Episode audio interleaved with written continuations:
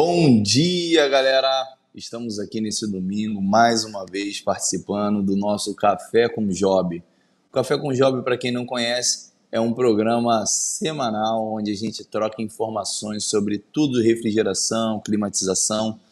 Cada domingo a gente recebe um convidado e são assuntos bem bacanas, bem pertinentes, bem objetivos, de campo. Né? A gente procura sempre trazer algo que esteja ali o instalador vivenciando isso. Não adianta a gente trazer algo que não seja. É, que o cara venha ali a praticar aquilo, né? Então, a ideia é aproximar os fabricantes, as revendas, junto do instalador. Queria agradecer primeiramente aqui a Clima Rio, que é patrocinador oficial desse Café com Job, que está nos apoiando, nos incentivando a estar tá todo domingo aqui falando sobre isso. E cada dia que passa, o nosso café vai ficando mais cheiroso, né? mais chique, mais com moral, porque aí hoje a gente vai ter um convidado bem bacana, um camarada que tem know-how para falar, que, pô, além de, além de, de fera no VRF, ainda é advogado, olha só. Então, é uma honra receber esse camarada aqui. Tem propriedade para falar, né? Hoje a gente encontra até algumas questões. Pô, o camarada ali entende VRF, beleza. A mesma pergunta que ele me fez: quantos HP de VRF você já colocou? Né? Qual é o acervo técnico aí da tua empresa de instalação de VRF ou de manutenção? Então, é, isso é uma base para você ver se a pessoa realmente teve contato ou não. E esse cara é um dos caras que mais tem esse gabarito aí. É o nosso bom job da refrigeração. Aí, ó, pedido do Rafael Fontinelli, grande Crispim, Maurício Crispim. Fala, Jorge, tudo bem? Bom tá. dia, meu amigo. Tudo ótimo. Meu amigo, acho que todo mundo que participa aí fala que está feliz de estar tá participando, né, que te admira muito, né? Mas eu te garanto que é uma verdade, cara. A gente estava ansioso de bater esse papo com você. Você é um profissional que nós admiramos muito. Você contribui muito para o setor aí, continua levando conhecimento para essa galera. E a gente vai tentar trocar um pouco de experiência aí, falar do VRF, que é o Show que é a linha de equipamento que mais cresce, que o pessoal fala muito, né? E, Isso. e vamos multiplicar esse conhecimento aí que, que der. O que a gente puder trocar de informação aí vai ser muito bom. Crispim, fala um pouco de você, cara. Quando que você começou na refrigeração? Onde você começou trabalhando? Quanto tempo você tem de mercado? Fala um pouco da galera aí da tua trajetória. Então, eu, eu já tenho um tempo de mercado, né, jovem? Eu entrei no ar-condicionado em 1992. Tá? Eu tinha sete anos. O quê? Eu, eu sou um pouquinho mais velho. Anos. Você vê, né? Eu sou um pouquinho mais velho que você, então, né? Então eu comecei lá no Rio Grande do Sul, tá? Terra boa, terra bacana. Trabalhava lá na fábrica da Springer, né? Trabalhei na engenharia. É, naquela época, o, o mercado de ar-condicionado do Brasil era muito diferente, mercado dominado por aparelho de janela.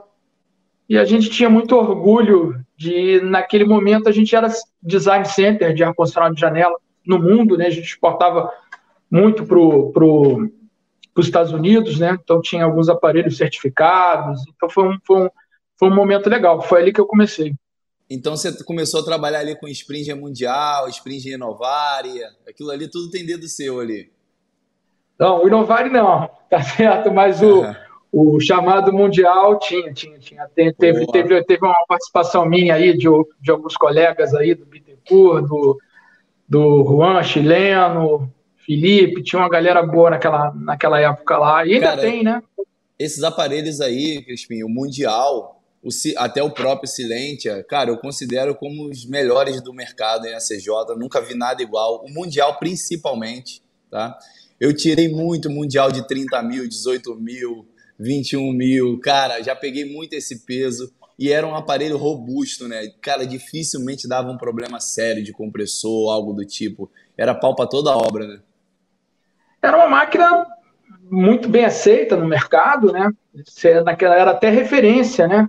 E acho que boa parte do nome que, que a Springer Car como fabricante obteve no Brasil foi graças a essa, toda essa linha aí de, de aparelho de janela, né? Que era a referência, principalmente no Rio de Janeiro, né? que um mercado muito grande de aparelho de janela. E depois a gente acabou entrando aí no ar-condicionado central, comercializando, né? Há um tempo atrás, o mercado de ar-condicionado central no Brasil era self-contained, né? É. Basicamente self-contained, banco, a gente ia num banco, via um self-contained. Depois ele foi migrando para o splitão, né? E hoje Água gelada consolidou. Hoje praticamente só splitão, dificilmente você encontra é, um self aí. É, o self ainda tem a sua aplicação, né? Mas é bem mais restrito, o splitão é bem mais versátil. E, e nos últimos anos aí surgiu o BRF aí que está popularizando bastante, né? Pela sua simplicidade, versatilidade, isso aí. Isso tudo. Crispim, deixa eu te fazer uma pergunta. Você tem ideia mais ou menos de quantos HP de VRF você já colocou na sua vida? Não, vamos lá. Eu, comercializar, né? Eu acho que a Clima Rio ela ela está trabalhando firme nesse nesse mercado nos últimos anos, né? A gente está com, com foco nesse segmento e a gente conseguiu comercializar bastante em 2020, 2019 também, mas 2020 foi uma surpresa porque quando chegou março a gente ficou muito preocupado, né, do que como que poderia ficar o nosso mercado, mas o pandemia, VRF, né? é, o VRF continuou, a gente continua crescendo no segmento, até no Brasil o VRF ele ainda teve um bom ano. Tá? É, no ano passado foram 220 mil HP vendidos, né? Ah, 220 então, mil HP. É, Ó, foi o mercado, foi o mercado cada, brasileiro no ano passado. Tá? Se, cada, e, se cada um mecânico instalasse um HP, daria para 220 mil pessoas ter iniciado o trabalho em VRF.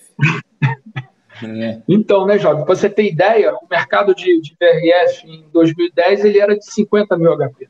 Né? Então, em 10 anos, esse mercado quadriplicou.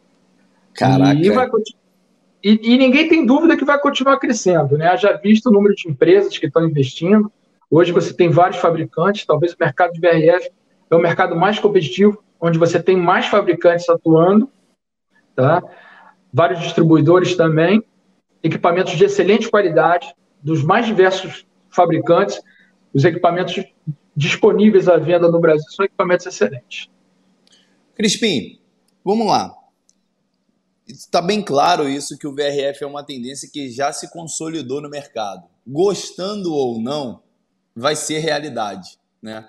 O cara ele meio que vai ser encurralado a entrar na tecnologia inverter e VRF. Não tem como ele correr disso. É...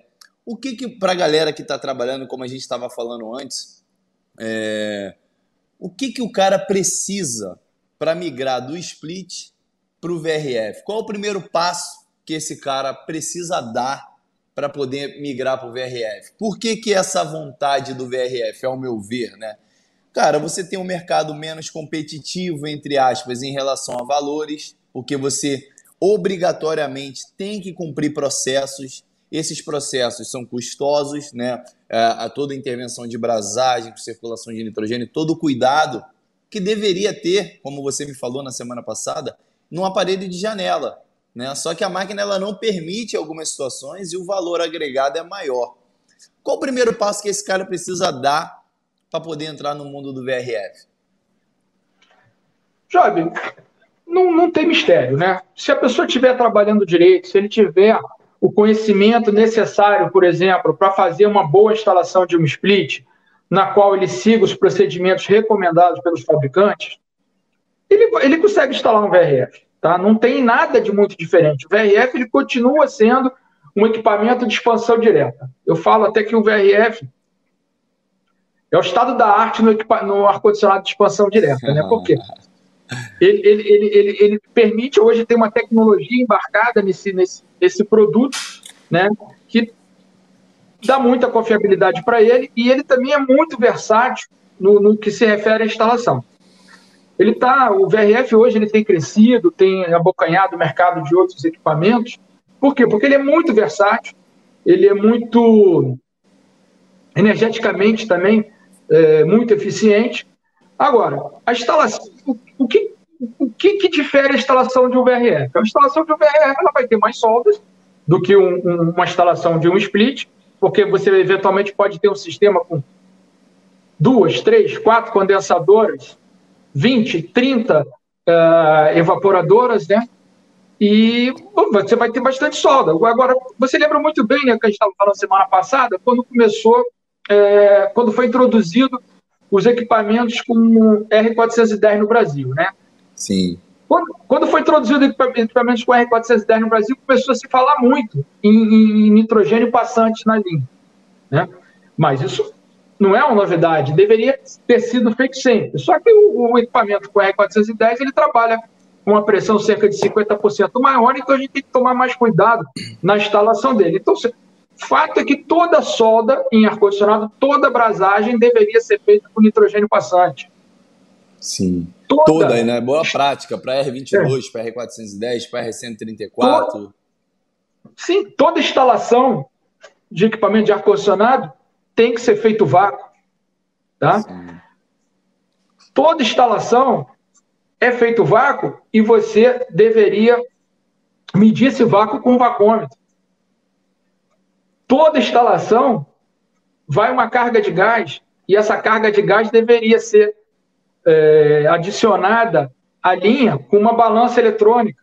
Então, Exatamente. no VRF, a diferença é que, por exemplo, o cálculo da tubulação é feito via um software que os distribuidores costumam é, prestar esse tipo de assessoria para o instalador. A carga de gás ela deve ser adicionada por balança eletrônica, uma carga precisa que é informada via software. Mas, Sim. de resto, são os procedimentos que deveriam ser realizados em todas, é, todo equipamento de expansão direta. Não tem mistério nenhum. Hoje, hoje eu vou dar uma dica para a galera aqui que é bem bacana. E uma coisa que fez eu ter uma aproximação com a Clima Rio foi justamente esse fator, né? Existem algumas situações no mercado que são incômodas em relação ao VRF e uma coisa que o Crispim e o Gilson deixaram claro para mim é que qualquer instalador que esteja nos vendo aí agora, que nunca fez uma instalação de VRF, né? E que tem vontade de entrar nesse negócio, ou que você tem esse cliente que precisa de um VRF, cara, procura o pessoal da Clima Rio, procura o Crispim, é, independente da filial que você tiver, de Recife, Fortaleza, procura o seu vendedor lá, ó, quero botar um VRF.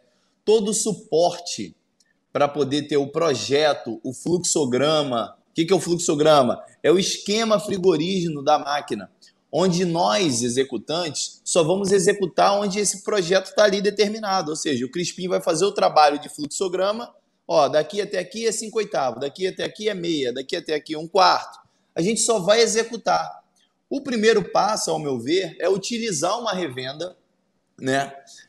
Pega esse amparo da engenharia de fluxograma, porque esse projeto já vai vir pronto na comercialização, na comercialização do equipamento. Então, assim, tu vai levar o negócio lá para Clima Rio, ó, Crispinho, eu tenho um VRF para colocar. Ele vai te dar lá o fluxograma, com a carga de fluido já determinada, com as tubulações já determinada, com isolamento térmico já determinado, com o tipo de condutor elétrico já determinado entre as unidades, e aí você só executa.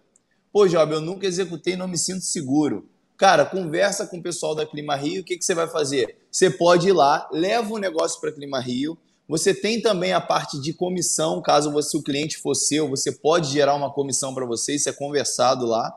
E em cima disso, você pode acompanhar a obra para poder ganhar esse conhecimento em parceria. Então, acho que o primeiro passo está bem, bem simples se o cara pegou esse negócio, né, Crispim? Está bem mais fácil com esse apoio da revenda. Sim, né? E hoje, né, o Job, é, você tem VRF das mais diversas capacidades, né? Você começa hoje com 4 HP de condensadora, é. que seria 36 mil BTUs, até condensadora de 30 HP. Tá? Então, é, esse ano ainda, Job, vai ter, tem fabricante aí que vai lançar condensadora de VRF de 2,5 HP. Tá? 2,5 tá falando de HP. 2,5 HP, né? Pô, mas para quê?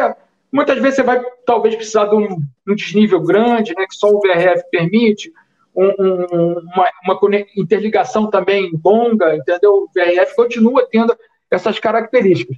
O que o Job falou é verdade. Tá? Então, o instalador vai fazer o serviço de instalação. Beleza? Ele vai fazer a solda, vai fazer a interligação entre as máquinas. Agora, No caso do VRF, existe um cálculo que cada fabricante tem o seu software, então, e no qual você tem que informar o comprimento de cada trecho de tubulação. O instalador ele pode fazer um croquis à mão, leva esse croquis à mão para a loja da Climaí, passa para a gente e a gente vai fazer o cálculo para ele. Legal. Nesse software Legal. Que todos os fabricantes têm, é, lá é informada a bitola dos tubos, é informada a carga de gás a ser adicionada, é informado o ponto de força, tá?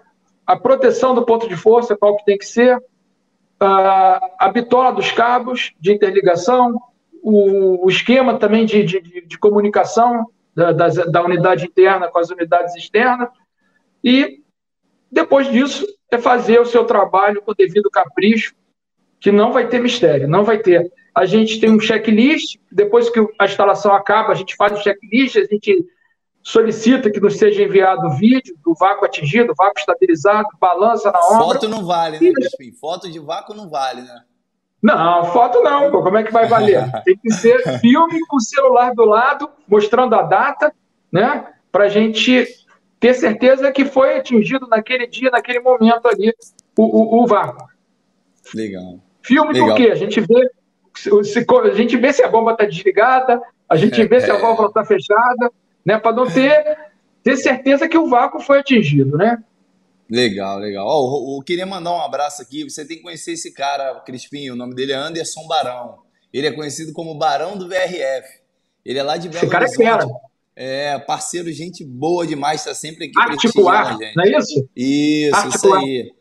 Gente é finíssima, é já, particip, já participou do Café com Job aqui falando de VRF, é um camarada sensacional. Ó, o Rofran tá falando aqui lá de São José dos Campos, ó. Job, o Guidô me ajudou muito na minha primeira obra de VRF. Ou seja, pegou o caminho ali, se livrou dessa parte burocrática do projeto e do fluxograma e se preocupou com a execução, né, Crispim? É um bom caminho para se iniciar, né? Sim, cara. É, Job, a pessoa tem que ter conhecimento, tá? E coragem, né? Você, você é um exemplo disso, né, cara? A gente se. Você não pode ficar acomodado, tem que correr atrás, correr é. atrás de conhecimento e botar esse conhecimento na prática, né? Exatamente. E o, o, VRF, o crescimento que ele está tá tendo no mercado é justamente por aí, pela sua versatilidade. O ferramental que o VRF exige é o mesmo ferramental que você precisa para instalar o split. É que é, muitas vezes o pessoal não usa, né, jovem? Exatamente, eu acho que tá aí. O cara acha, não, que eu tenho que ter uma recolhedora. Que não Cara, mas o cara já teria que ter. Eu estava conversando hum. ontem com um camarada, aluno nosso do curso online, hum. que ele falando que eu mostrei um vídeo onde quando eu atingo o vácuo, eu tiro, para mim fazer o vácuo, Spin, eu tiro o miolo do acionador da Schreider. Eu hum. tiro ele, coloco o tubo de cobre faça esse processo de vácuo. Só que quando eu termino o vácuo, eu atingo e estabilizo, se eu tirar a porca do cobre, o, eu perco o vácuo, o ar atmosférico entra. Então o que, que eu faço? Eu dou uma leve pressão de 2 PSI de fluido refrigerante, que essa pressão positiva, quando eu solto a porca, tá saindo esse, essa pequena pressão de fluido, eu pego o miolo, enrosco de volta e coloco no lugar, não perco o vácuo. E aí eu fiz um vídeo no YouTube, tá até aqui no YouTube sobre isso, e ele, como trabalha na Europa, ele trabalha em Portugal, ele falou: Job, cara, você não pode fazer isso. Aqui você, em Portugal, você paga multa. E na Alemanha, cadeia, é preso. Na França, multa. Então, não assim, pode jogar gás fora, né? Exatamente, é crime ambiental e tal. Eu falei, cara, tá certíssimo, é muito bom saber essas informações, é... mas a nossa realidade é outra.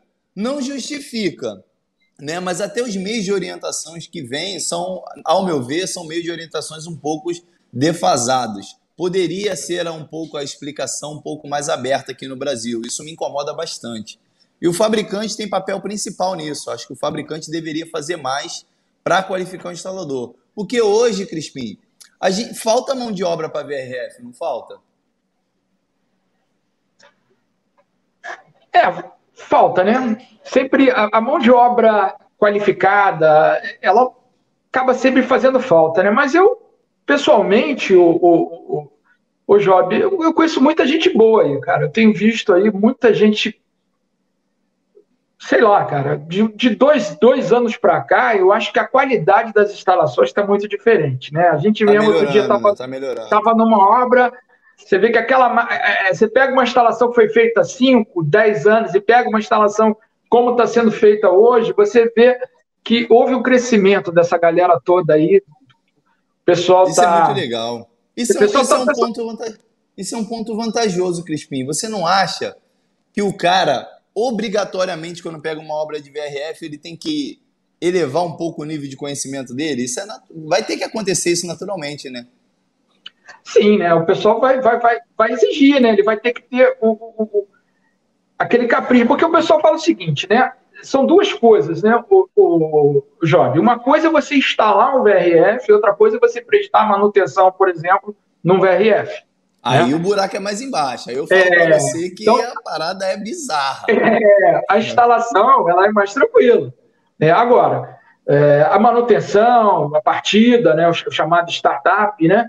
Então ele exige, tem, tem cada fabricante ah, tem diversos é, códigos de erro que você tem que fazer os treinamentos adequados para e aí realmente é, o profissional para prestar manutenção num VRF você não não cria de uma hora para outra, né? Vai ter vai ter que ter talvez alguns anos aí e, e ele vai acabar focando num determinado fabricante, porque também não consegue pegar o conhecimento assim para todos, né?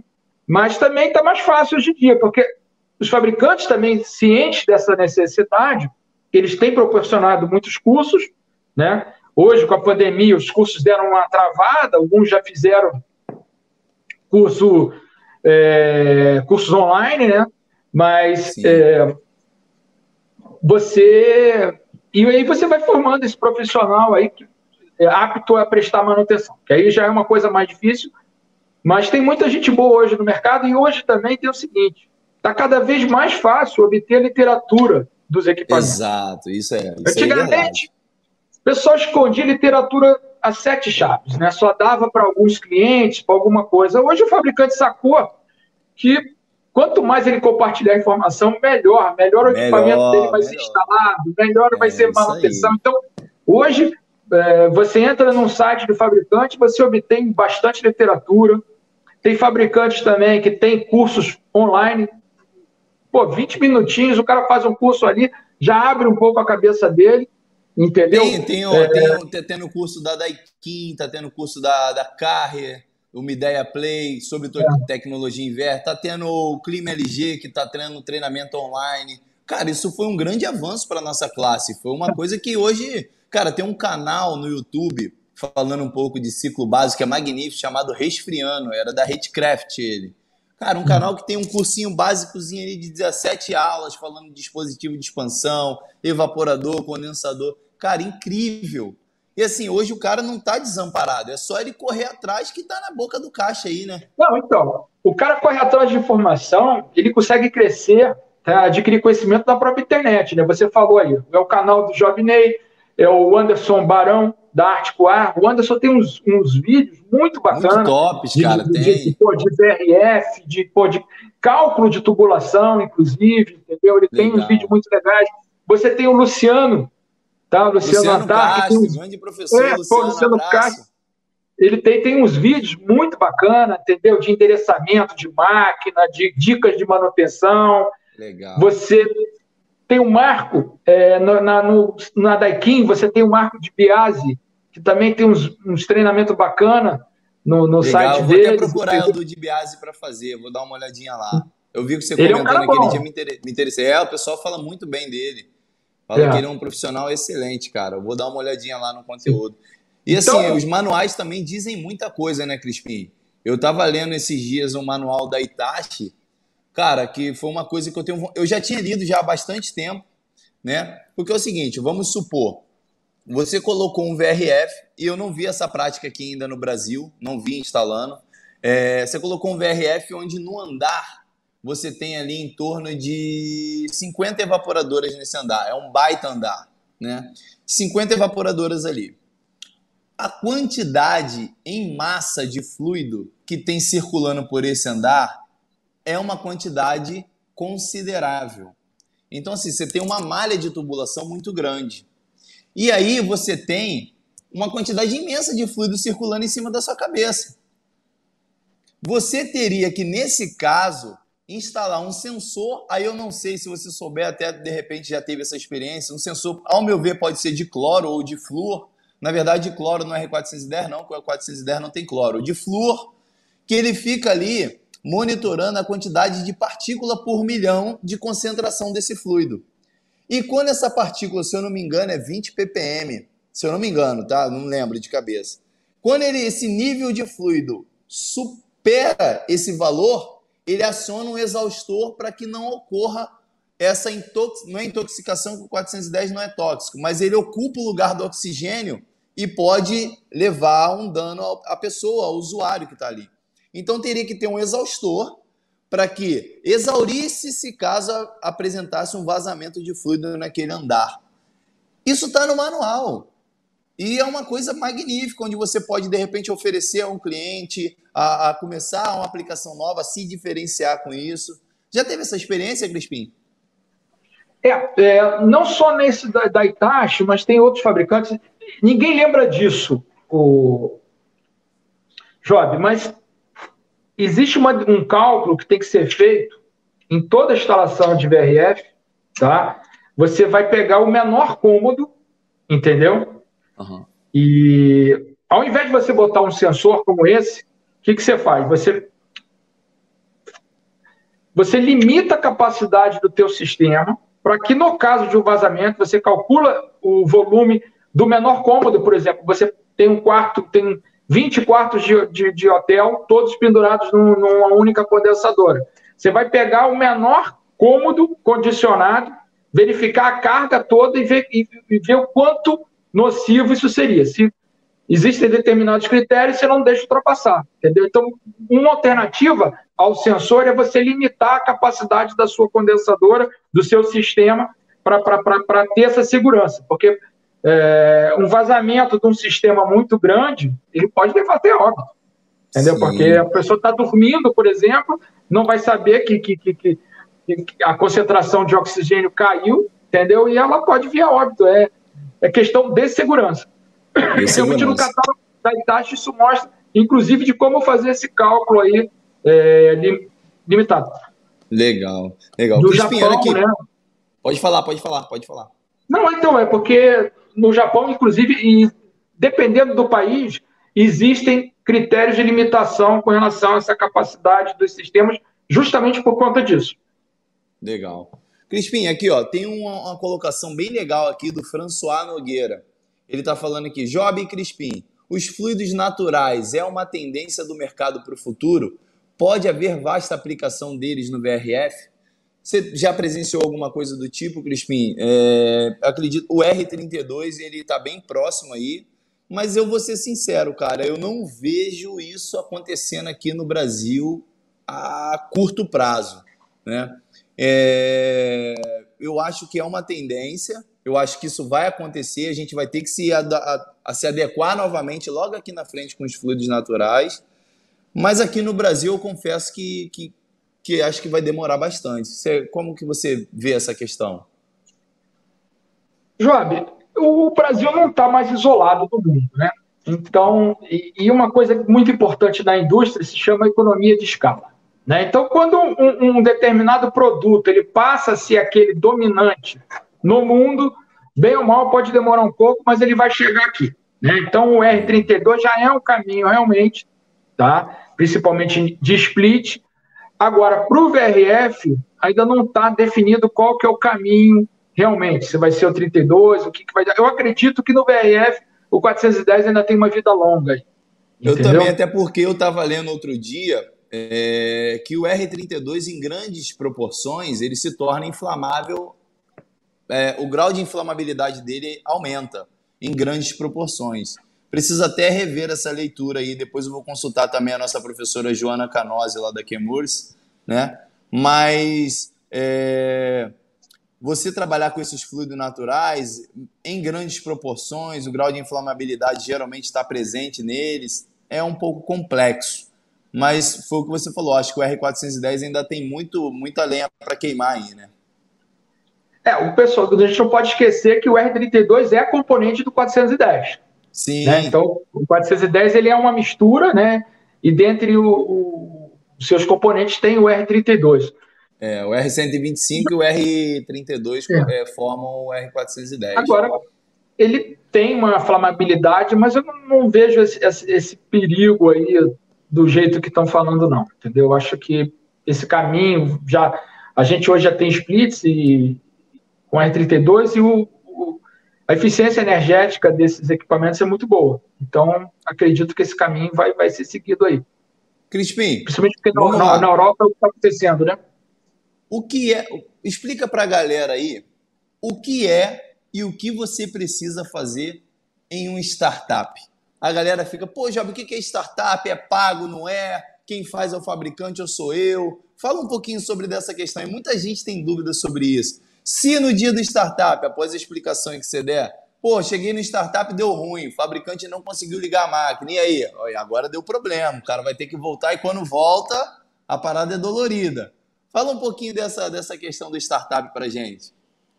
Então, o startup, boa parte do, do, dos, dos, startups no Brasil, eles são feitos pelos próprios fabricantes, né? Eu acredito que essa instrução do startup realizado pelo fabricante é uma forma do fabricante na obra verificar se, a, se, a, se aquela instalação seguiu as recomendações necessárias. Ele pede geralmente uma planilha que é preenchida. A gente é, Existem nós comercializamos, por exemplo, alguns equipamentos que o fabricante ele dá esse startup gratuitamente, já está incluído na comercialização do equipamento esse startup. Agora, realmente não pode ter volta, né?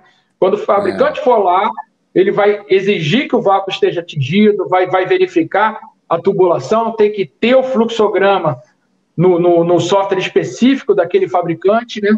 E ele vai fazer todo esse checklist se a instalação não tiver de acordo, ele vai embora. E aí, na segunda vez, ele vai cobrar uma graninha do, do, do responsável para fazer essa partida.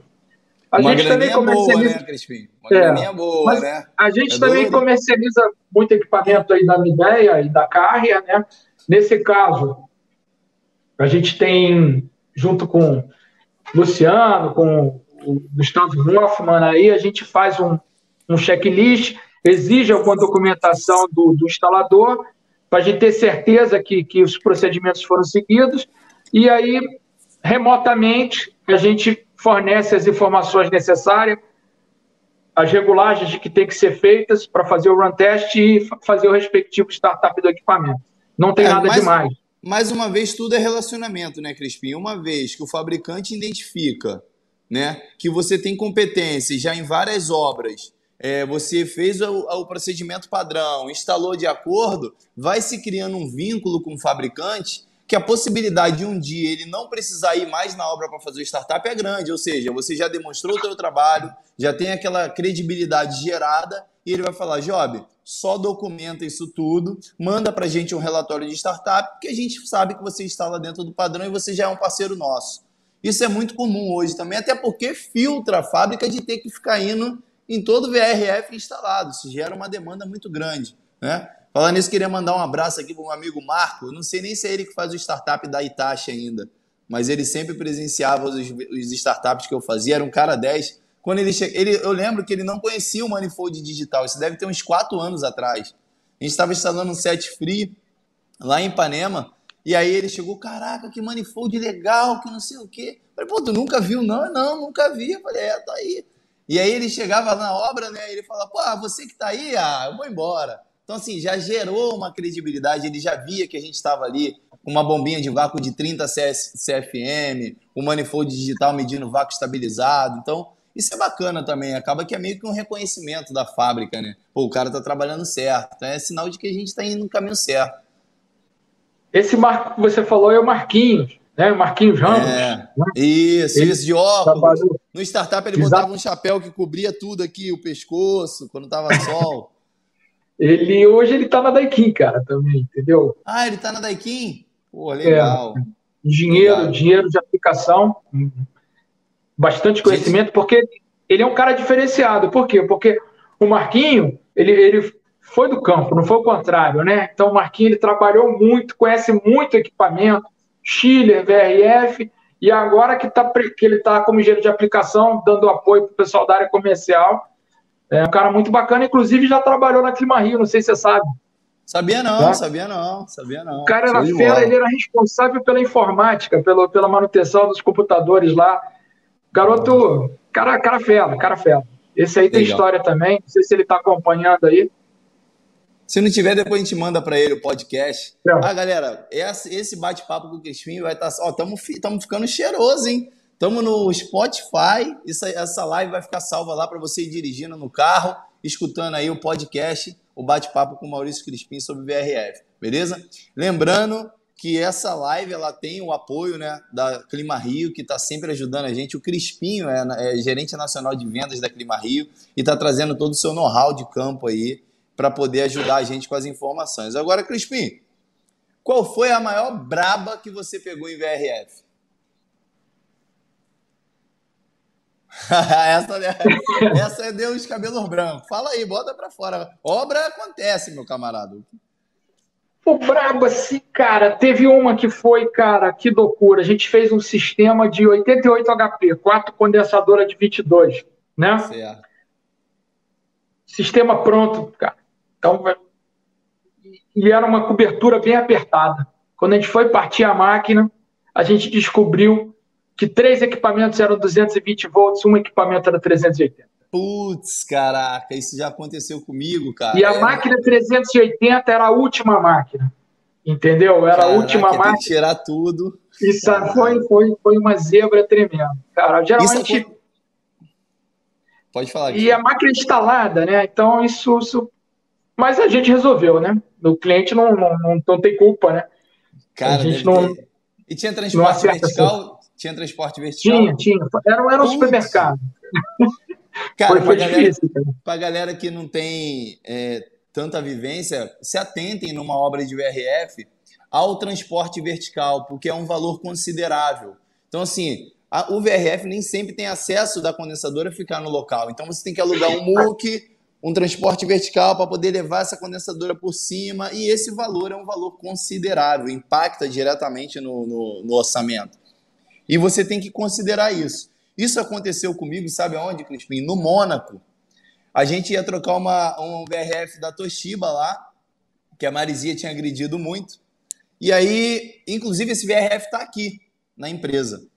A gente ia trocar um VRF Toshiba, tira um e bota outro. Né? E aí, na hora de subir, cara, foi Deus. O Douglas, que trabalha com a gente, irmão do Valdemir, ele olhou a etiqueta falou: qual é a tensão lá em cima? 220 trifases. Pô, mas esse aparelho aqui é 380. Cara, e o transporte vertical já tudo apontado para poder subir. Cara, cancela a operação. Não vai dar porque a máquina veio errada. Cara, se a gente sobe aquela máquina e, e interliga tudo e na hora ia dar um prejuízo, um transtorno. Porque é o seguinte, cara, Geralmente, nessas condições, o cliente já está uma data para se mudar ou para startar, já está tudo no cronograma ali, né, Crispim? Quando você tem uma intervenção dessa, por exemplo, geralmente você não tem ali a pronta entrega, um condensador para trocar, leva lá no balcão, troca e me dá. Isso demora, logística, burocracia. Então tem que ficar bem atento, né? Não, é verdade. A gente. Essa dica você tem que dar para todo mundo, seja qualquer equipamento é, verifica se aquele equipamento foi realmente entregue correto, né? Uh, os equipamentos a partir de 60 mil, eles são trifásicos, né? Não, de 48 também, são trifásicos. Então, sempre olhar se está na voltagem correta, se 220 trifásico, 380 trifásico. Isso é muito importante para, se tiver alguma zebra, você conseguir fazer essa troca antes de, de, de, de instalar o equipamento, né? Porque depois fica tudo bem mais difícil. Crispim, na parte do VRF, né, eu vi que tem uma aplicação bem bacana. Foi até um multi, um multi não, um V5X da Carrier que eu instalei lá em Ipanema. E os ambientes eram todo raio né? E aí você tem, era um restaurante, por obrigação, ter uma renovação de ar considerável, né? E essa renovação de ar é, geralmente ela pode ser feita das duas maneiras que, eu, que é mais comuns, né? Uma é você botar um motoventilador exausto, é, de renovação de ar, pegando, captando esse ar externo com um filtro e entrando direto no ambiente. Só que aí você está pegando a carga térmica lá de fora e inserindo isso no ambiente. Então, na hora de você dimensionar, selecionar, fazer o cálculo de carga térmica, você tem que considerar essa vazão de ar exterior na carga térmica, né? ou seja, a capacidade do meu equipamento vai aumentar bastante. E eu posso também, esse ventilador entra o ar sem tratamento nenhum, só filtragem, sem resfriamento. Ou eu posso também pegar uma unidade evaporadora dotada, 100% ar externo, e inserir essa carga térmica de renovação já climatizada no ambiente. E lá a gente trabalhou com esse equipamento robusto, era um duto de alta, alta pressão, e ficou bem bacana essa renovação já climatizada. Você teve experiência já com esse produto? Como é que isso funciona? Fala um pouquinho disso para gente, por favor. É. Geralmente, quando a gente usa a unidade 100% de área exterior, há um projeto já, um projetista por trás que já, já fez esse dimensionamento, né? A máquina para 100% de área exterior é uma máquina um pouco diferente, né? Ela precisa ter mais filas, né? Senão ela não vai fazer o, o processo de, de, clima, de resfriamento desse ar. É o chamado resfriamento de ar primário, né, Job? Sim. Você fazia isso muito com água gelada e tem também com, com, com VRF, que são as máquinas 100% de ar exterior. Existe uma outra máquina também que é muito interessante, acho que você conhece, que são os recuperadores de calor. Né? Sim. O, o que, que acontece, né, Job? Você, quando faz uma, uma renovação de ar, isso implica em que você joga fora aquele ar que você gastou energia para resfriar.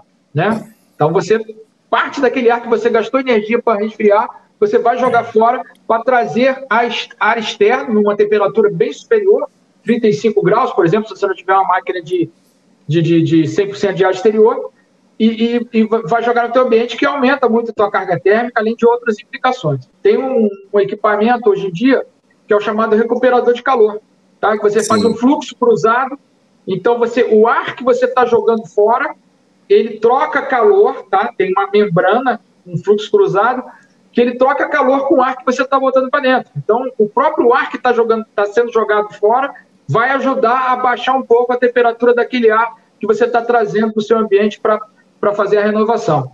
É... Era muito utilizada a roda entálpica né, nessa, nesse caso. A roda entálpica é bem. Eu tive a oportunidade de visitar uma lá em Salvador é, e é muito bacana. Essa aplicação é uma aplicação que me fascina. Por quê? Foi o que você falou. Você está com ar lá fora a 40 graus, aqui no calor do Rio de Janeiro.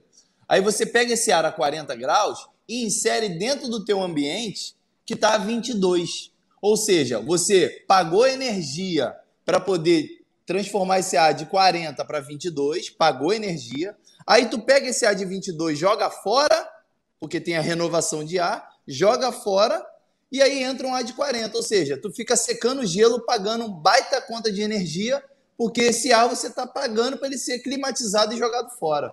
O que o Crispim falou é magnífico, porque não tem esse ar de 22 que eu paguei para chegar a 22, ele é, é retirado por exaustão, é retirado pelo ventilador. Esse ar que está entrando a 40, antes de ele entrar no ambiente, ele troca calor com esse ar de 22, só que é o seguinte, ele troca calor sem ter contato um ar com o outro.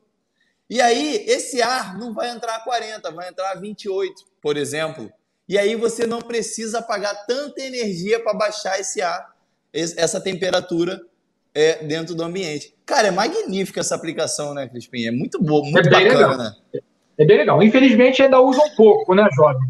O pessoal prefere jogar, apesar que o equipamento é um pouquinho caro, tá? Mas, Exato.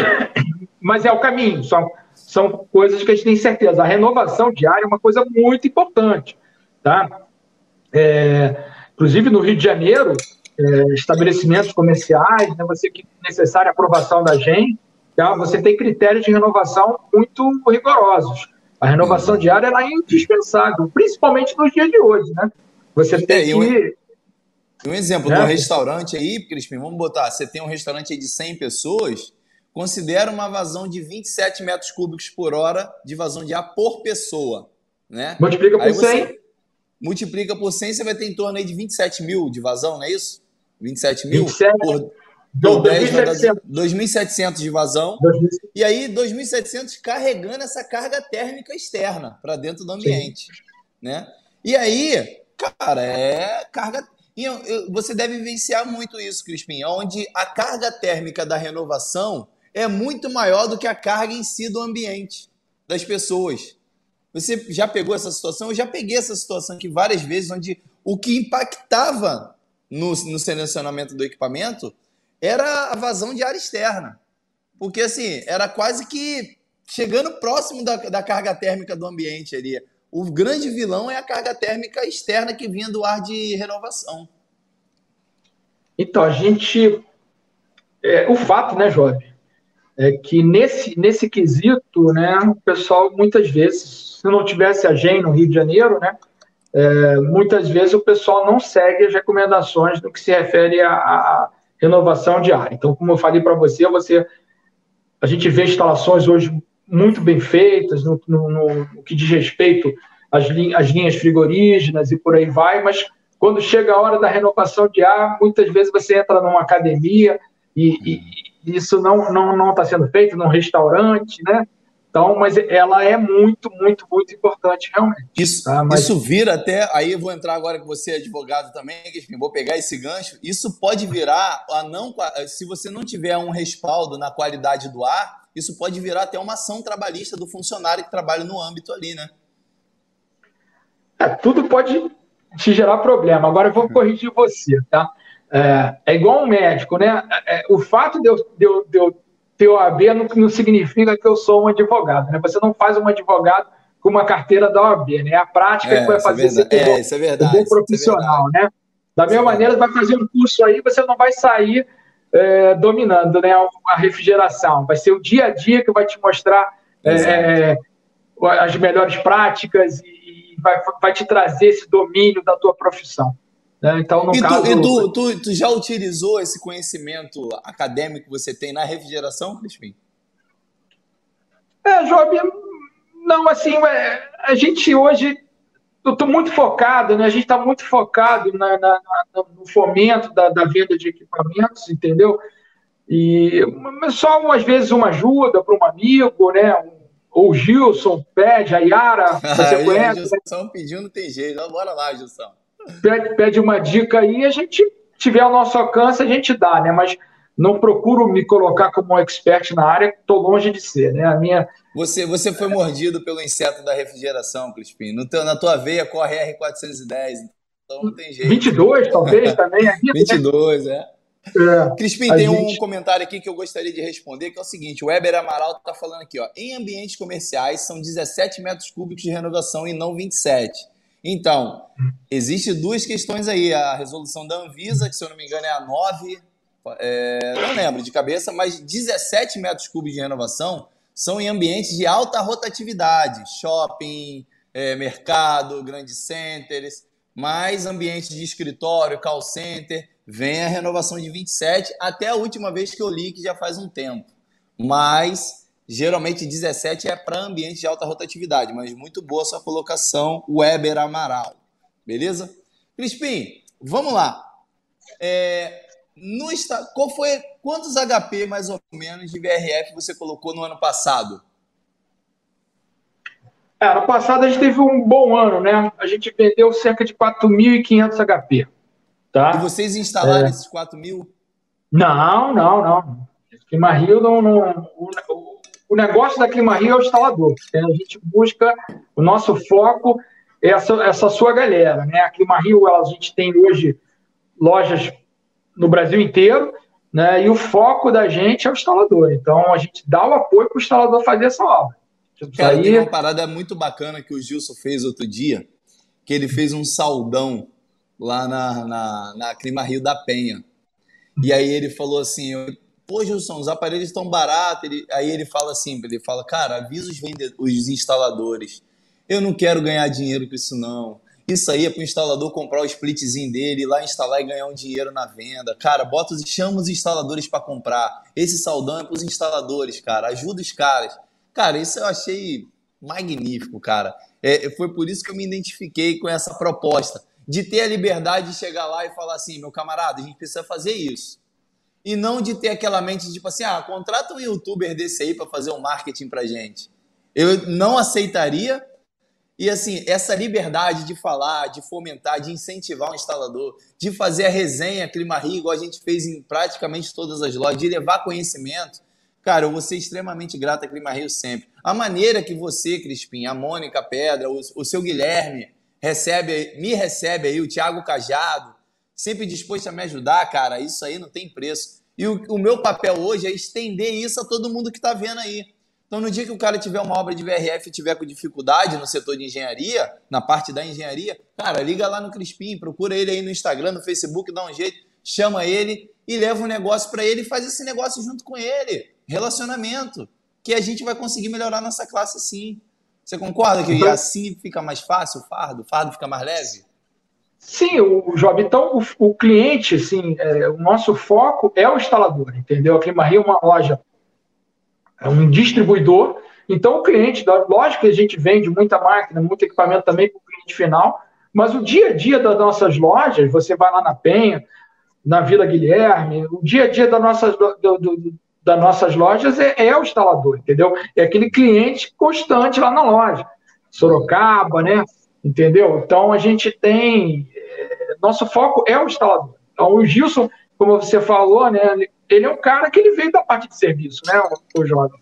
Entendeu? É. O Gilson já. Ele já, fala já... para mim: serviço é o futuro. Serviço é ele o já futuro. passou muito, já passou muita linha por aí, né, cara? Já, já, já fez bastante serviço nessa parte de, de, de refrigeração comercial.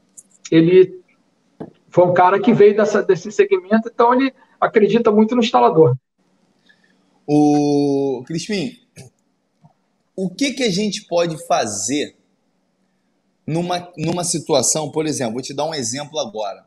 Eu estou fazendo uma residência de alto padrão, onde vai entrar 22 equipamentos um para um, e a capacidade menor dos equipamentos é 18 mil. E tem na sala de estar um splitão de 10 TR, ou seja, uma baita de uma carga térmica. Cara, a diferença. Aí vamos tirar o splitão, que é coisa à parte a parte de um para um deu uma diferença, porque o equipamento um para um o cliente já determinou, ele quer uma marca só, é essa marca só que ele aceita, ele não quer outra.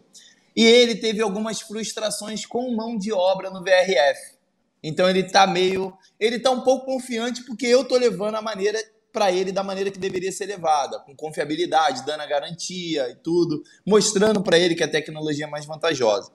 Porém, deu uma diferença entre o 1 para 1 e o VRF de 130 mil reais, no geral. Para uma residência, é um valor considerável. Tem situações que não dá para forçar a barra no VRF, ao meu ver. Tu concorda comigo? Tu acha que tem situações que, cara, cada aplicação é uma aplicação. É igual aquela comparação. Qual é melhor, água gelada ou VRF? Cara, depende da aplicação. Uma se encaixa melhor o VRF, outra se encaixa melhor o, o água gelada. Como que você vê essa, essa, essa questão aí? É, não, não existe equipamento melhor do que o outro, né? É. Existe cada, cada aplicação, ela teoricamente vai ter um equipamento mais indicado. E também não existe unanimidade, né? É, por exemplo, obras maiores, né? O, a gente sempre fala muito da figura do fabricante, do instalador mas tem uma figura muito importante aí também no segmento, que é o projetista de ar-condicionado. Né? É, então, bem importante mesmo. Com obras grandes, né? então projetista de ar-condicionado também não é unanimidade. Às vezes você vai ter um, um grande supermercado, um projetista vai indicar água gelada, outro projetista vai indicar, por exemplo, a expansão direta com splitão, e um outro pode indicar o VRF. Cada equipamento é, você não tem que levar em conta só também o, o, custo de implantação, você tem que ver como é que vai ser a, melhor a tua operação. Né? Você falou 20 e poucas condensadoras aí, eu, eu sinceramente acabo vendo, poxa, um problema, toda uma área de, que você vai ter que Sim. arrumar para isso, né? Sim. Então, é, tá bem complexo lá essa questão da é, área. É. Você tem, você tem um, mesmo.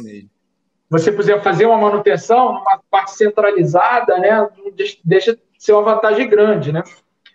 Água gelada. Agora, também é, a gente tem que ouvir o cliente, né, o jovem? Então você falou ali, entendeu? Não adianta você ficar insistindo, não ouvir o teu cliente, porque existem equipamentos um para um também hoje de excelente qualidade. Né? Exatamente, exatamente. E ver é muito bons. Né? Mas então, é, não adianta tá? a gente ficar insistindo. É muito importante ouvir o cliente, mas não, não, de maneira nenhuma vai ter equipamento. Olha, esse equipamento é muito melhor que o outro. Não tem jeito. Mas eu acho. Depois eu queria ver até essa instalação aí. 21 condensadoras, 10 TR. Eu vou te, eu vou te mandar. Vou a te residência é grande, hein? É, a residência é grande. A residência é bem grande, é bem alto padrão mesmo. É a terceira casa que a gente está fazendo de projeto. É uma construtora. E a, a construtora, ela tem um receio com o VRF, né?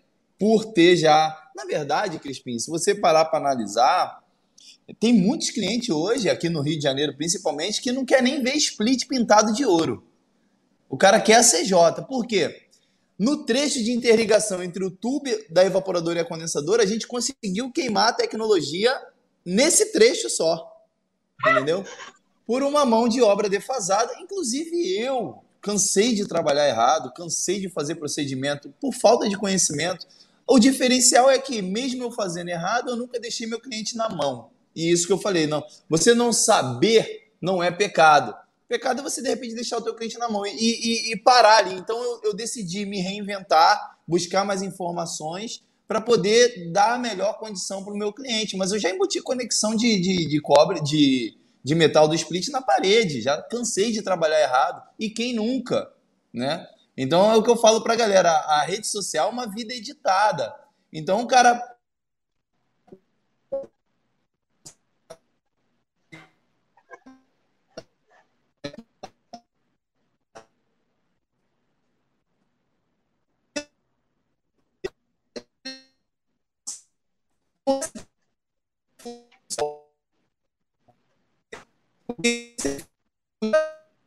A sua conexão não estou ouvindo, cara. Você está me ouvindo, Jorge? Eu não sei se é a sua ou a minha que está ruim aí.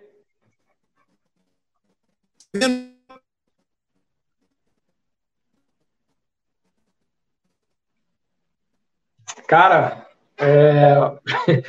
acabou a nossa comunicação aí, cara. Não sei se é.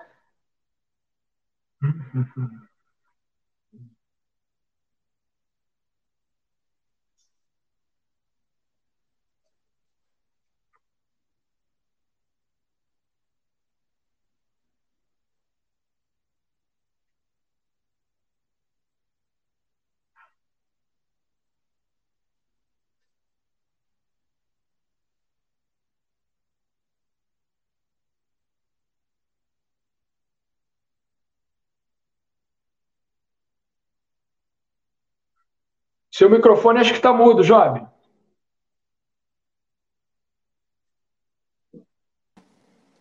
Hello, crazy people, voltei. Ah, voltou aí, né? Vamos lá. Pô, aqui em Caxias, né, Crispim? Você sabe como é que é, né? Caxias é terra do nunca, né? Se Caxias fosse bom, era do lado do Leblon. Ah, então, cara, eu, eu tô esperando o convite aí, tá? Pra gente fazer um, um, churrasco, fazer um negócio aí. Eu vou fazer questão de te conhecer aí tua residência, tua família. Tá? Legal. O, Vai ser um prazer. Jorge, esse negócio você falou da construtora, né? A gente outro dia, você, tava, você foi num condomínio de luxo aí, que tinha um VRF instalado lá. O que, que eu vi? O que, que eu vi nesse condomínio? Eu vi que as, as instalações antigas elas estavam num padrão muito diferente das instalações novas. É. Aquela, então, é, o pessoal, a mão de obra está ficando melhor no país também. O pessoal está se qualificando. Como você falou, poxa, eu conheço muita gente boa aí, cara. Muita gente fazendo instalação tem, bacana. Tem muita gente entendeu? Boa, então, e a gente olha aquelas máquinas que foram instaladas há 4, 5 anos, elas não estavam no padrão que a gente vê as instalações hoje. Tá é. Tá certo? No split Inclu... também aconteceu isso, né? Hoje, hoje pô, é tanta troca de informação, porque você vê hoje uma instalação de um split, todo mundo obedece aquele comprimento mínimo, né? É... Então, você ano passado aí via o pessoal instalar às vezes com um metro. Um palmo, já, já, instalei com um palmo. Pô, já eu, ó, eu, já sou, eu, já, eu já tirei o nipple da evaporadora, botei uma porca e botei direto. E, ó, que bacana. Isso, Isso aí não é mentira, não. Isso aí é York. York, que máquina, que máquina, York. Que saudade da York. É, cara, máquina, até hoje, te juro, eu passo nesse cliente, eu fico emocionado. Tem 13 anos a máquina funcionando, com a porca direto lá. Pô, uma beleza, Job. E por que, que pede 3 metros? Cara, o fabricante determina algumas normas que ele fala assim: segue o que eu estou te pedindo, que no caminho eu vou te auxiliar. Se der algum problema, eu vou te dar a mão. Então só faz o que eu estou pedindo. Porque quando eu fui na Coreia, uma das perguntas que eu fiz pro, pro, pro o projetista que, que faz a máquina, falei, cara, o porquê dos 3 metros mínimos? Ele falou, está diretamente ligado ao nível de ruído. Então, quando vibração. você oferece. É, vibração, nível de ruído. Então, quando você oferece um produto para o cliente tipo split, você tem um. tá oferecendo para ele um nível de ruído menor, um conforto melhor. E quando você diminui essa, essa, essa tubulação, você acaba que perde essa condição ideal que o fabricante está oferecendo. Ah, vai quebrar o compressor? Cara, se você parar para analisar num split linha de expansão e linha de sucção, não tem alteração de, de estado físico do fluido ali, ele está na condição na mesma. Com 3 metros e com 30 metros, a condição do estado físico do fluido vai ser a mesma, nas duas linhas. Então, só segue, né? Porque é muito ruim, Crispim, você chegar, ouvir de um fabricante falar assim, tá errado. É muito ruim, cara. Te desarma, te deixa sem, sem argumento. Então eu prometi para mim mesmo que não iria me colocar nessa situação de falar assim, ó, tá errado. Aí o cliente fala, pô, mas tu instalou errado? Instalei. Então, hoje eu sigo o padrão e vou te falar, eu brigo por ele, cara. No dia que eu não puder fazer no padrão, eu deixo o cliente ciente disso, de que ele tem um problema e de que essa responsabilidade não pode ser minha. Por exemplo, muito comum aqui no Rio, falta de aterramento. Job, você instala quando não tem aterramento? Instalo com o consentimento do cliente. Entendeu? E aí eu chego para ele e falo: olha só, sua condição é essa, você não tem como instalar, é isso, isso e isso. Se eu instalar, vai invalidar sua garantia. Você quer que instale assim? O aterramento é algo de, relacionado à segurança até do usuário. Ah, não, jovem, não tem jeito, pode instalar, pode instalar. Assina um termo aqui. Esse termo acho que legalmente não tem função nenhuma. Uma mensagem no WhatsApp só para que a minha consciência fique mais tranquilo de que ele deu aval de instalar daquele jeito. Então, foi um meio que eu, que eu criei ali de, de, de, Quando chega numa situação que não tem jeito, eu jogo essa bola para o cliente, bato um papo com ele, explico o que pode acontecer de benéfico e de maléfico, e a gente chega a um denominador comum. Porque se eu não instalar, outro vem e instala, né, Crispim? Com certeza, né? Com certeza. Mas é importante a comunicação e, e o que você falou, né? Pô, já instalei errado, mas você aprendeu, então é, aquele que nunca cometeu erro que atire a primeira pedra, né? Toda hora oh. a gente tá a gente tá aí passando sufoco. Pô, mas não podia ser assim, não, não podia. Pô, mas eu não sabia. É, agora, Cara, agora o problema. Uma coisa, aconteceu uma coisa comigo, Crispim. Outro dia eu olhei uma instalação, falei, caraca, o cara fez. Isso aconteceu comigo, uma máquina de 90 mil. Na verdade, hoje é 80, né? Da Carrier, é, piso teto, lá no centro do Rio. E tinha uma máquina já de 90 instalada, que a distância era muito grande e a dificuldade era muito grande. E o cara fez de uma maneira que eu falei assim: caraca, mano, que cagada que o cara fez. Pô, o cara poderia ter melhorado isso e tal. Cara, quando eu fui instalar a máquina, que eu vi, que eu ia botar outra na mesma condição, de frente para que ele instalou. A minha instalação ficou um centésimozinho só, um pouco mais acabado do que a dele mas eu vi a dificuldade que ele passou. Eu falei, tá vendo aí? Falar é fácil pra caramba. E agora, quando eu fui fazer, segui exatamente a linha de raciocínio que ele seguiu. Só tomei mais cuidado em algumas situações, mas eu vi a dificuldade. Então, assim, quem sou eu para julgar, cara? Só naquele momento ali que você vê, entendeu? É muito fácil falar, pô, mas a obra lá não ficou legal. É, mas vai lá ver como é que é, como é, que é feito, sustentar um quilômetro de linha no VRF, né, Crispim? com sustentação, com isolamento térmico. Quem sabe faz, né, né Jorge? Então a Exatamente. gente ficar sair criticando aí, nunca ter passado é, esse sufoco, por isso que o pessoal de campo é muito importante a gente ter essa galera com experiência de campo, entendeu? Mas Crispim, fala um pouquinho, fala um pouquinho aí. Eu tô com um sistema aqui, inclusive eu já te convidei, a gente vai, cara, eu tô fascinado né? Eu estou nesse ambiente aqui agora, ele está sendo climatizado, está sendo retirado o calor dele, e esse calor está sendo transportado para a condensadora, e aquele bafo quente que sai lá na, na, na condensadora é o calor que foi absorvido aqui no ambiente. O ambiente está diminuindo a temperatura porque o fluido absorveu esse, esse, essa energia. E aí lá no condensador isso é dissipado, é jogado fora, energia é jogada fora. Cara, a gente está com VRF aqui na empresa, onde essa energia que seria jogada fora, a gente está aquecendo a água. Cara, eu estou fascinado. A água chegou a 40 graus. Eu fiquei feliz da vida. A gente está começando a, a fazer um processo aqui também de água gelada. Então, assim, o VRF vai ter um aquecimento de água e eu também posso climatizar a água, chegando a temperatura de 7 graus, onde uma bomba no VRF joga essa água para o Fancoi e eu estou com o Fancói já do lado, ou seja, eu vou ter um sistema de água gelada em um BRF. Cara, magnífico isso, né, Crispim? É bem bacana, né? É, eu, eu penso nisso, eu acho que no futuro realmente é, tem que se ter essa preocupação, né? É, o ar-condicionado está transportando o calor de um lugar para o outro, né? E a gente, o fato é que a gente joga muita dessa energia, essa energia fora para o ambiente. A gente não aproveita esse calor que é retirado do, do, ambiente.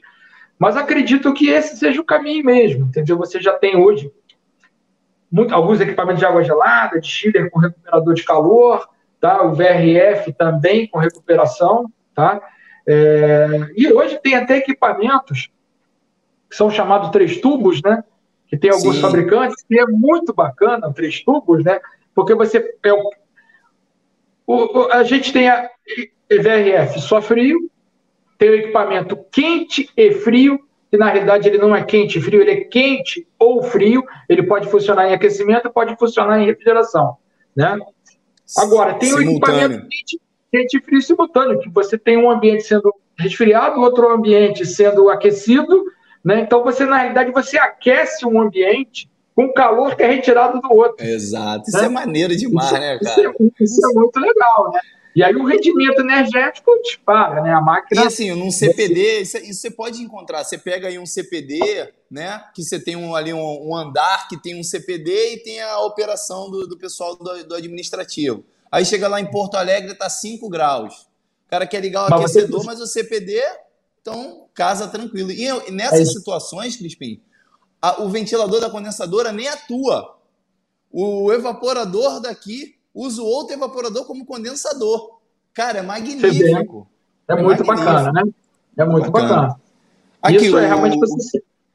Pode falar, pode falar, Crispim. Não, não, é exatamente isso. Você citou a aplicação típica lá no, no, no, Rio Grande do Sul, né? Que você, às vezes, tem uma demanda de aquecimento para conforto térmico, mas mesmo assim você tem equipamentos eletrônicos que precisam ser resfriados. Né? Então, isso, ó, é uma aplicação bastante comum. O Guilherme Soares está falando aqui, ó, usamos muito essa questão da água gelada, né? Usamos muito isso em ressonância magnética. Em sala limpa também não pode ter evaporador, né, Crispim? Então tem que se tomar um cuidado bem, bem criterioso em relação a isso aí, né? Tem que ter umas unidades ali, em algumas situações também com controle de umidade. Então essa parte da água gelada, de repente, pode não pode ter contaminação de fluido refrigerante em alguns ambientes, aí pode ser que você tenha que circular água gelada ali. É, essa aplicação tem um leque aí para se brincar, bem legal, né? Ressonância especificamente, ela tem.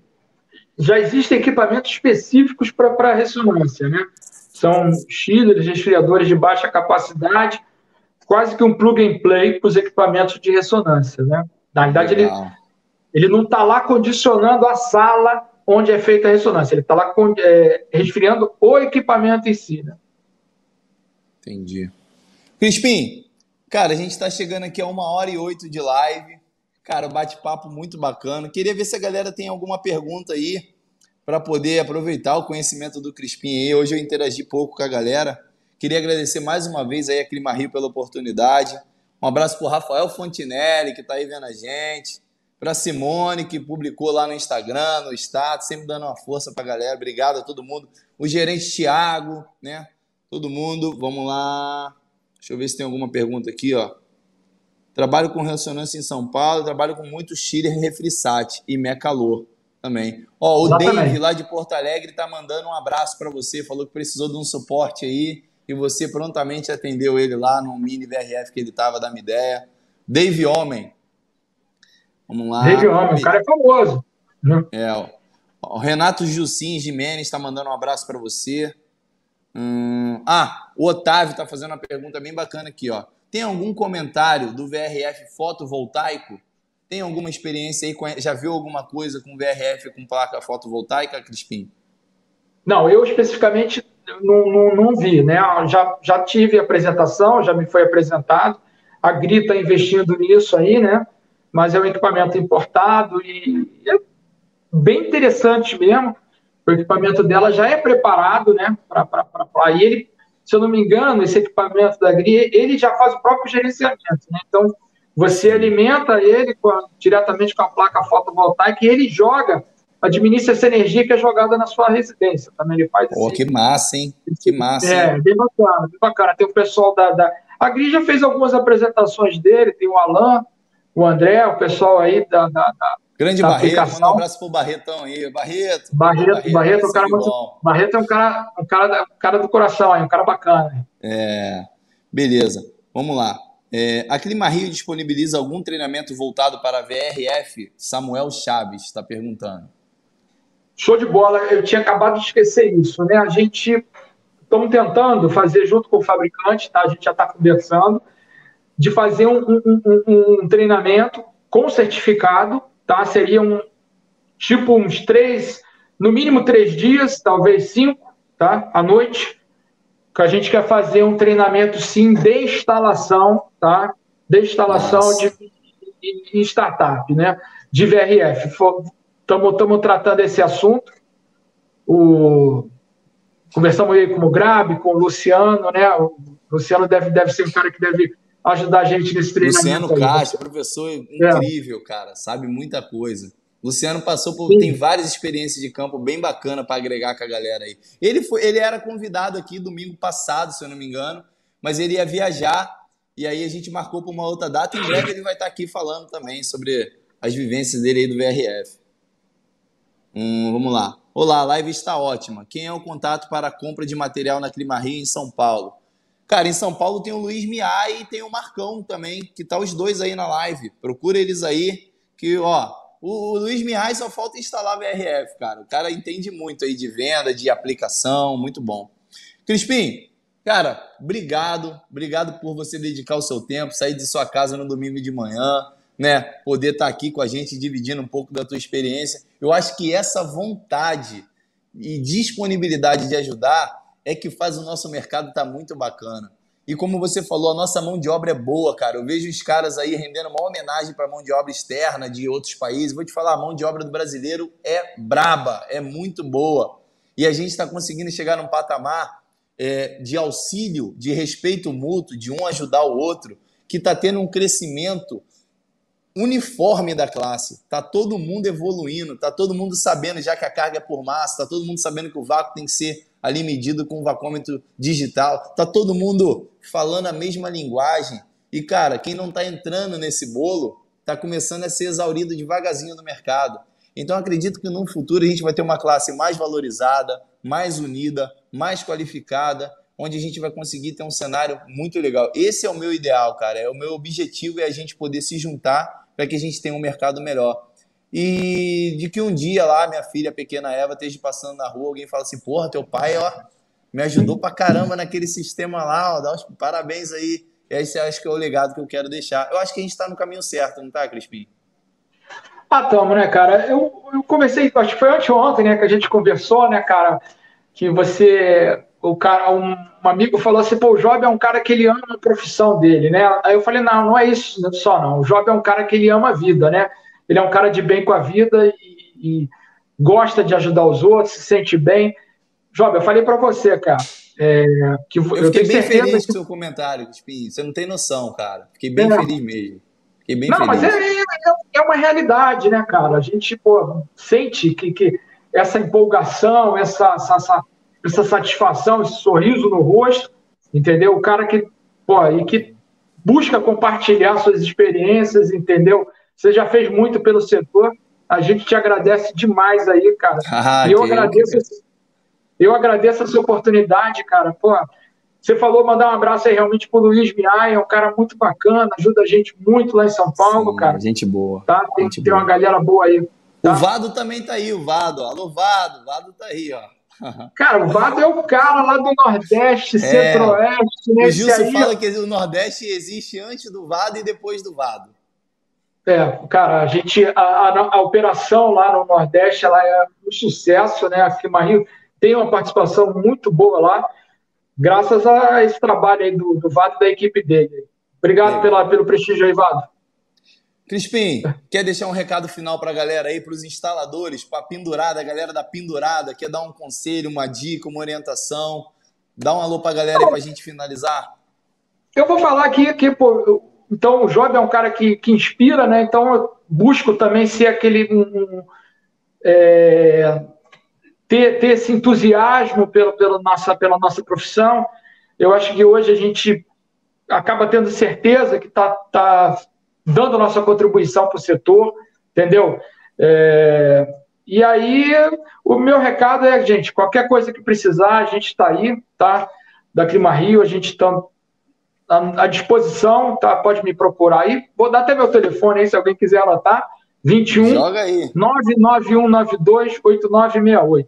21 Tem Instagram, Crispim? Cara, meu Instagram é Mal Crispim. Mal Crispim Mal com Crispim. CH.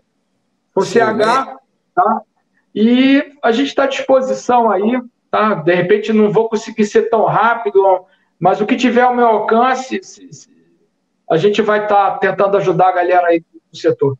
Tá bom? Beleza, Crispim. Obrigado aí, cara. Para mim é uma honra estar do lado de uma pessoa que dedicou a vida ao segmento também. Desde 92, quando você começou, tinha sete anos. Eu estava vendo Cavaleiro do Zodíaco.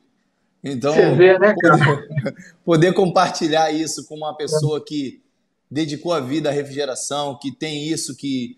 que... Por que eu falo isso, né? Quanto mais você se dedicar à refrigeração, ela é grata, né, Crispim? Ela retribui isso para você. Quanto mais você se dedica, mais ela te dá retorno. E eu, eu sou fascinado pela refrigeração porque eu já vi é, pessoas semi-analfabetas pagar uma, uma faculdade de medicina para a filha, com, vivendo bem, com condição boa. Não porque a refrigeração vai te dar dinheiro, mas aquele cara fazia aquilo com amor e isso voltava para ele. A refrigeração ela é grata. Então, é isso que eu tento desenvolver. Ah, mas você vai trabalhar com refrigeração. Esquece a grana, cara. Foca no processo. Tenta implementar um trabalho diferenciado, um trabalho com carinho, com amor, respeitando o teu cliente, que a refrigeração ela é grata, ela é honesta, ela vai te devolver isso. Ela vai te devolver na mesma proporção que você aplica para ela. Então se dedique, entrega algo melhor, entrega algo com amor, com carinho, respeita seu cliente, que isso vai vir de uma maneira tranquila e vai te dar o benefício que você precisa ter. Beleza? Crispinho, um grande abraço, meu amigo. Espero ainda ter muita história para contar com você aí pela frente, que a gente possa fazer muitas coisas juntos. E durante a semana a gente para lá para tomar um café e trocar mais ideias. É sempre um aprendizado estar conversando com você. Obrigado, um ótimo domingo. Deus abençoe seu domingo, a sua família, a sua semana, a sua vida e fico muito feliz de ter você aqui mais uma vez. Valeu, meu amigo. Muito obrigado, gente. Valeu pelo, pela participação aí. Forte abraço. Valeu, um abraço. Valeu. Bom, galera, encerramos mais um Café com Job. Vai estar disponível também no podcast. Obrigado a todos vocês que participaram. Muito obrigado mesmo. A gente teve aqui 140 pessoas num domingo de manhã. Batemos o Pequenas Empresas, Grandes Negócios na audiência. Obrigado Danilo Cadete, Ítalo Pacheco, doutora Priscila Vicente, Ítalo Pacheco, Newton Carlos, Richard Barreto, meu parceiro, Renato Alves Miranda, Gustavo Camardella, Flávio Henrique, um abraço pro meu amigo Rafael Costa, que estava vendo aí também, é, Caio Veiga, DGS Serviços, coloca na tela aí para nós, Job. Grande Pedro Paulo Arruda, nosso engenheiro, rei do PEMOC, Matheus Assunção, Aureliano Ar-Condicionado, Fernanda Moreira. Fernanda, um beijo, um bom domingo para você. Meu amigo Leber, lá de Porto Alegre. Natanael Sena.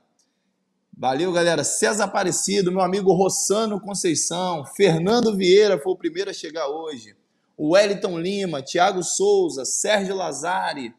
Senhores, muito obrigado. Obrigado, Clima Rio. Obrigado, Maurício Crispim. Obrigado a todas as pessoas que assistiram aí. Uma semana abençoada para vocês. Que o seu domingo seja repleto de paz, de amor e de saúde. E que a energia boa possa tomar a sua casa, a sua vida. E que tudo de melhor possa ter na vida de vocês. Beleza, galera? Fiquem com Deus. Até domingo que vem. O pendurador vai estar aqui novamente para poder participar dessa maneira saudável, alegre e feliz. E lembre-se sempre, hein? A vida só é dura para quem é mole, beleza? Quem espera tempo bom é sertanejo. Quem guarda informação é HD. E se São Paulo fosse bom, era do lado do Leblon. Deixa eu ir antes que a galera me xingue. Valeu, galera. Um abraço, fiquem com Deus e até a próxima.